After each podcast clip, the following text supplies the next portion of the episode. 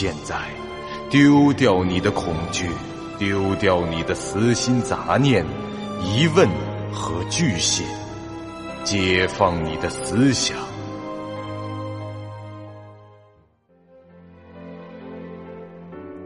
您现在收听到的是由喜马拉雅 FM 出品、巨五八瓦塔播讲的长篇恐怖网络游戏有声小说《惊悚乐园》，作者。三天两觉。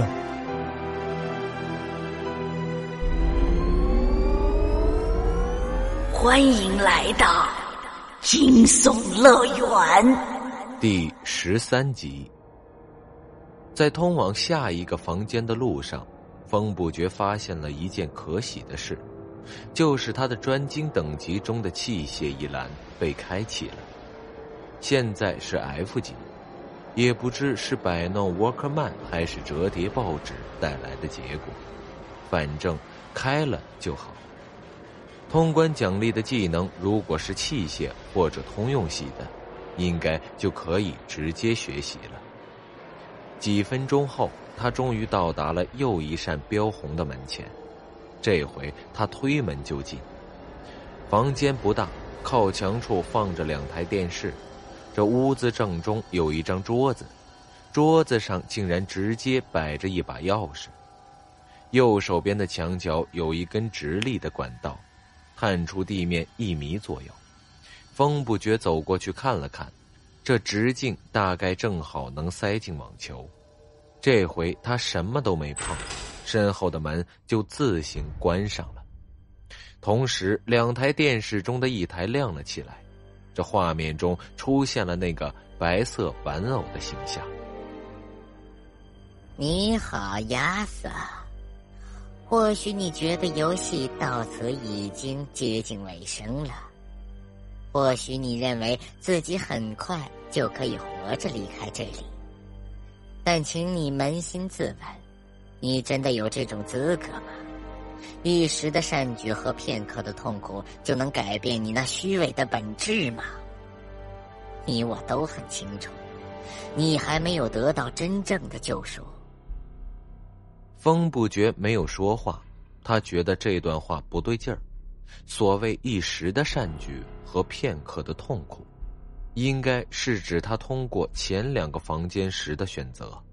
这说明这段录像可能刚刚录完才几分钟，又或者画面中根本就是在播放实况。第二台电视的屏幕也突然亮起，这风不觉看到了难以置信的场面。另一台电视里竟然出现了王探之，画面中的王探之也在一条走廊里前行着，他看上去已经受伤了。身上有血迹，这走路姿势也有点奇怪。在名利场中打滚，让你结识了很多与你称兄道弟的小人。我相信，即使得知你失踪或者死去，这些人也将毫不在乎。但是亚瑟，你还有一个朋友，一个真正的朋友。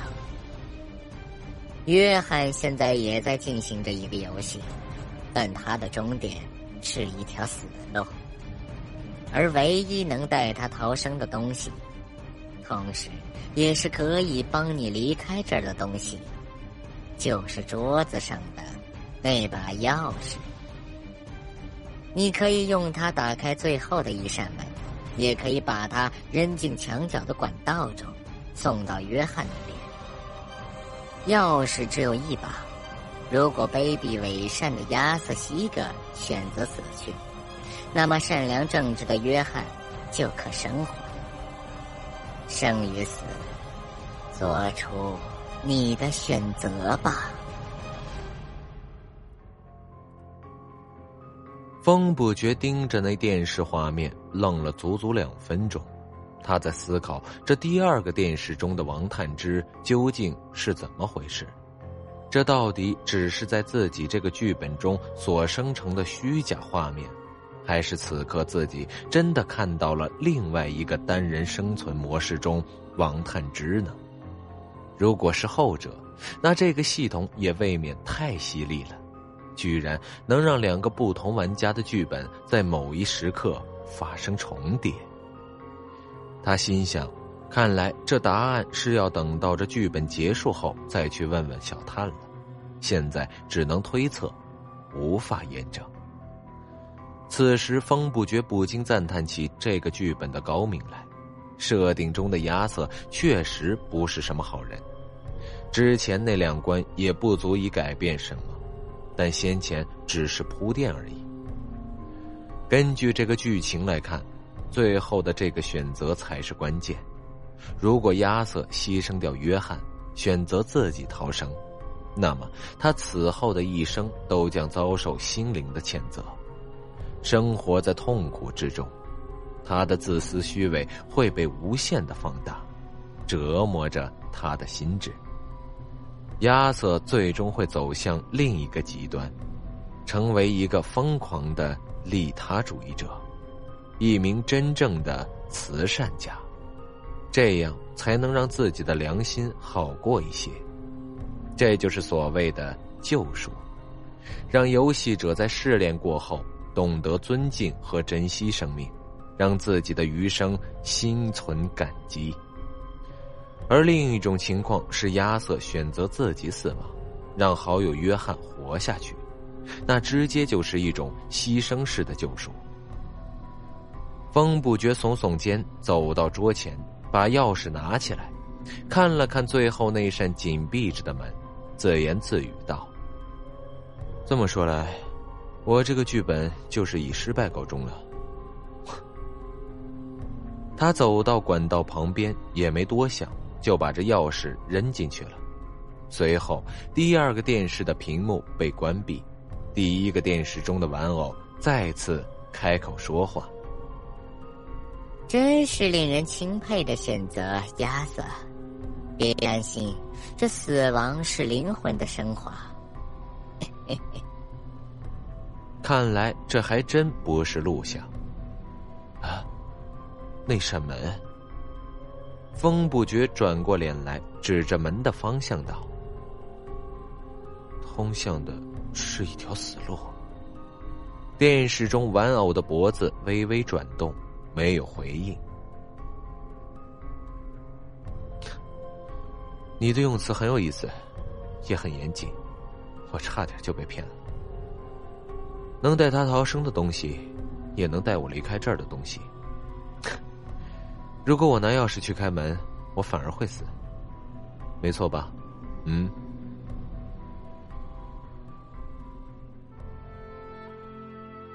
您现在收听到的是由喜马拉雅 FM 出品、巨五八瓦塔播讲的长篇恐怖网络游戏有声小说《惊悚乐园》，作者三天两觉。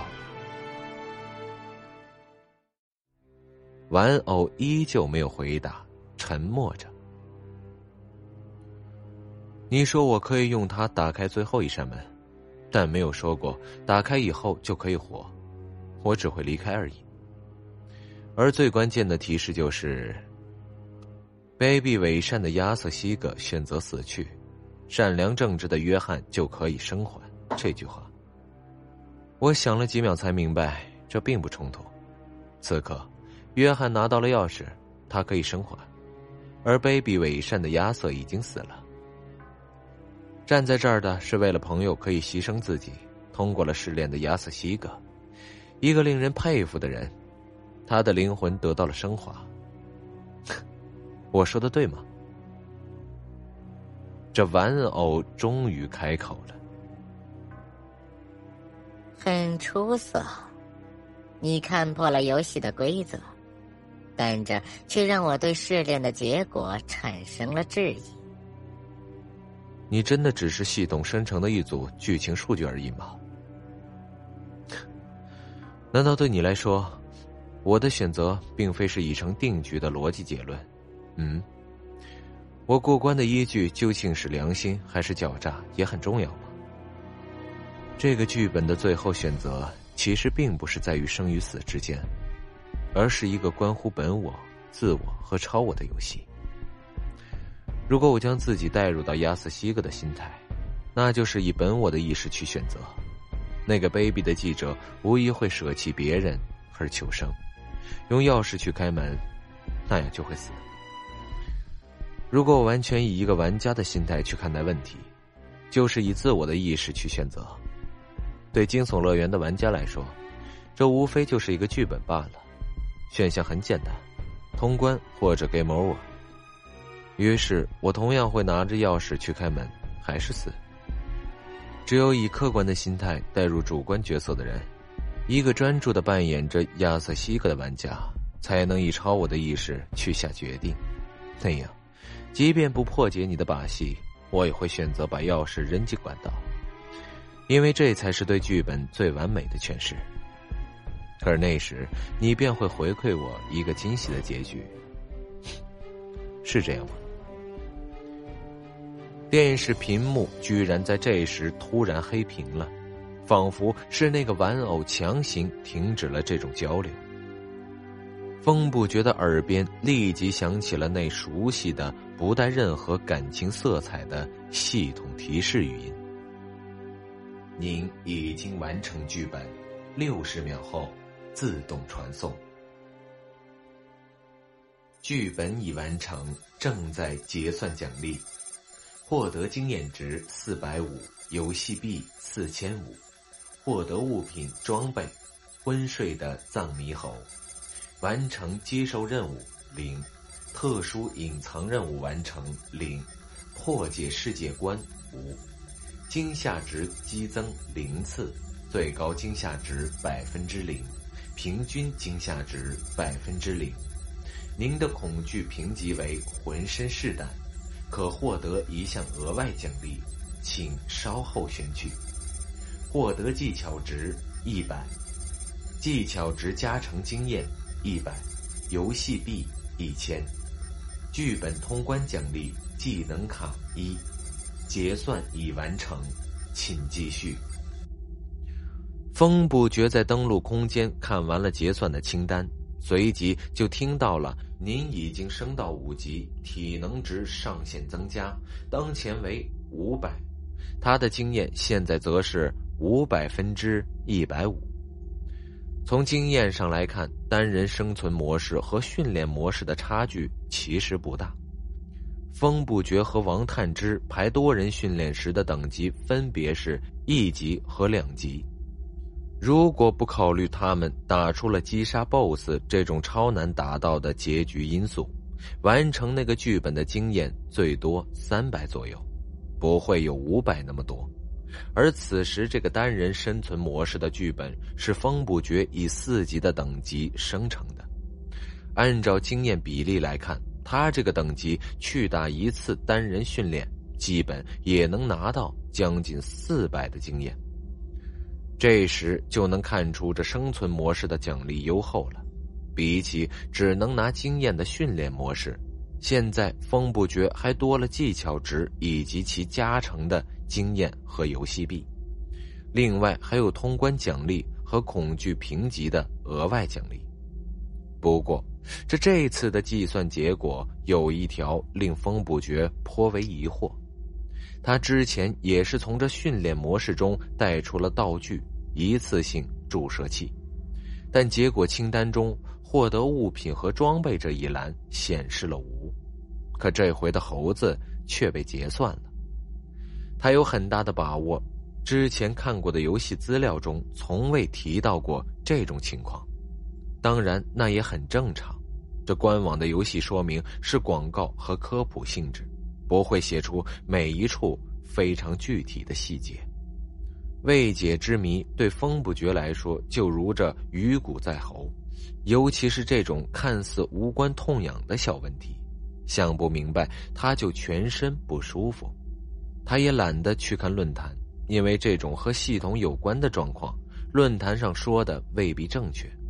于是他直接通过登录空间里的屏幕联系了在线客服询问，对方还真的被这个问题难住了，查了半天才给了答复：类型为消耗品的物品，如药品、绷带、合成材料、机械零件等。凡品质在普通含普通以下的，在剧本中获得并带出时，不会被结算清单所显示，品质为垃圾的装备同上条。风不觉听到这儿就明白了，符合上两条的东西在团队剧本中可能会有很多。假如以后有那种行囊特大的人吃饱了撑着，在最后六十秒倒计时的时候，捡一大堆诸如石头、树枝、杂草、板砖、木棍之类的杂物，然后一股脑的带出剧本去，这系统的结算清单里就会有一大段用来记载这些毫无用处的玩意儿，于是就有了现在这样的设定。搞明白了这件事以后，风不觉就想着把行囊里获得的那只猴子拿出来瞧瞧。谁知他试着将其从行囊里取出时，猴子不见了，取而代之的是一张尺寸接近塔罗牌的卡片。同时，风不觉眼前出现了系统提示：完成剧本后，玩家有可能获得能够带出剧本的剧情物品。这类物品一般为剧本中次要任务的相关物，或是在主要剧情流程中因各种原因而没有被使用的相关物。当这类可以带出剧本的剧情物品成功进入登录空间后，将转化为拼图牌，加入套牌系统。风不觉看完了系统提示，将视线转向了手上的拼图牌。这牌的材质虽然像纸，但感觉上是无法弯折的。牌的边缘一圈都散发着白光，两面的图案是一样的，不分正反面。他手中的这张牌的图案画的是一只猴子，画风竟然还是水墨风格。本集播讲完毕，感谢您收听由喜马拉雅 FM 出品的长篇恐怖悬疑惊。感谢您的收听，去运用商店下载 Patreon 运用城市，在首页搜索海量有声书，或点击下方链接听更多小说等内容。